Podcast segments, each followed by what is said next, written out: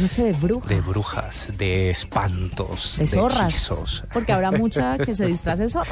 Yo creo que ese está copado, ¿sabes? Bienvenidos y el de a la- morronga también. También.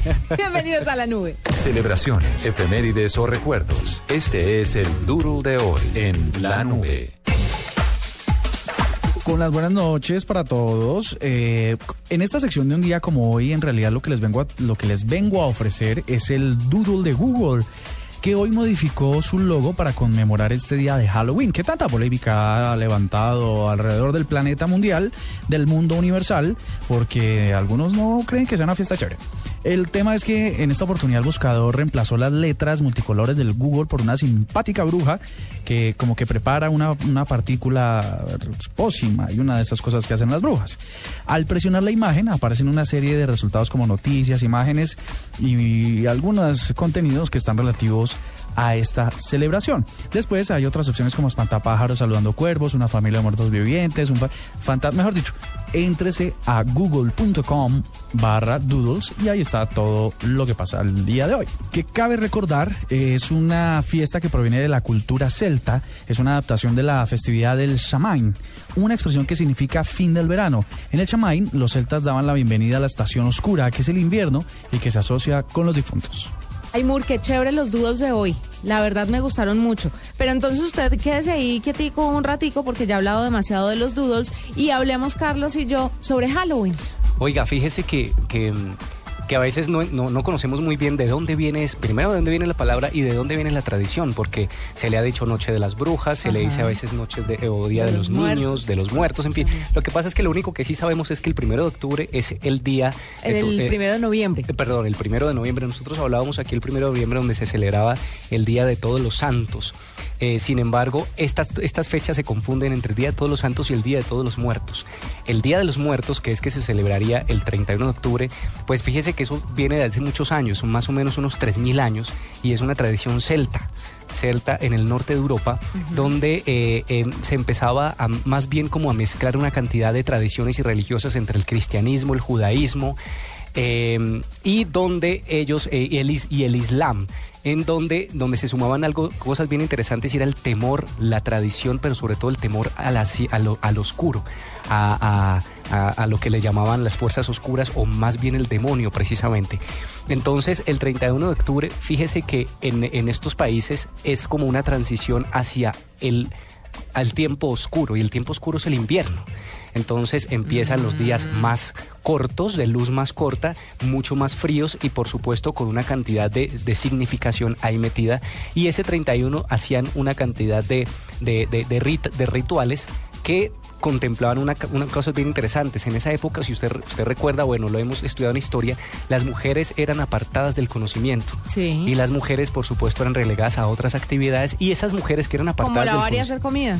Pero por supuesto, o sea, ¿qué más? ¿Qué le, o sea, ¿qué, qué, qué más le vamos a pedir? O sea, las mujeres además son excelentes administradoras, ingenieras de los recursos de, de la ingeniería doméstica, ¿no? Así que, pues yo estoy con ustedes. Sí, por supuesto, pero esas otras mujeres, algunas mujeres empezaban a adquirir el conocimiento de los bosques y de la naturaleza y de las plantas.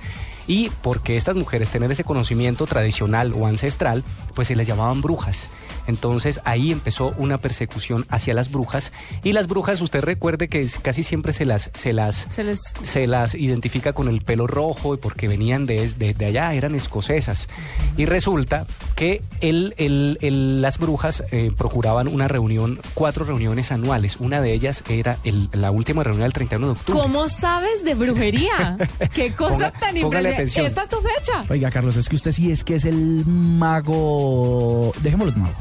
Pero pongan atención, el Sabbat se juntaba con, con el Halloween o con, eh, con el día precisamente de celebrar este fin de este Día de los Muertos y entonces hacían unos rituales precisamente eh, eh, para, decían, dice la historia, para adorar a Satanás, para adorar a las fuerzas oscuras y entonces todo lo pagano y lo religioso se juntaba en una fiesta como el Halloween, que vino a Latinoamérica muchos años después con las migraciones irlandesas.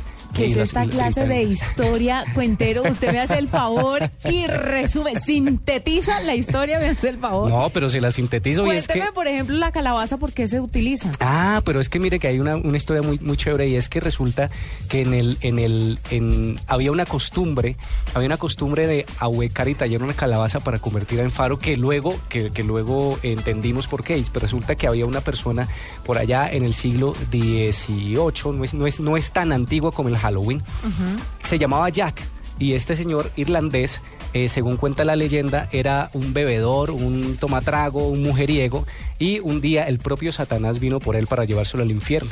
Pues resulta que él lo tentó y le dijo, bueno, yo me voy, pero sí hacemos una apuesta de quién es capaz de subirse primero a ese árbol que está allí enfrente. Pues resulta que el diablo se subió de primero a ese árbol y eh, Jack aprovechó y talló en el árbol una cruz y esto le impidió a Satanás bajarse del árbol. Pues Satanás se enfurece, esto aparece también en las historias de los hermanos Grimm. Satanás se enfurece. ¿En serio? Ajá. claro, pero cuando ya era hora de morirse de este señor Jack, pues resulta que no lo recibieron ni en el cielo ni en el infierno. Y entonces lo que pasa fue que el demonio le dio una especie de fuego para que se fuera caminando para iluminar el camino del largo camino que tenía que caminar hasta el día del juicio final. Entonces, finalmente, la calabaza. es Ah, ya. qué? Pues prese- resulta que él, ellos ponían una calabaza fuera de la casa, precisamente era para ahuyentar a los espíritus, ¿sí? Y lo que hizo este señor Jack fue meter el fuego que le dio el Satanás dentro de la calabaza y por eso la calabaza es iluminada con un fuego al interior, por eso le ponen una vela, un cirio dentro de ella.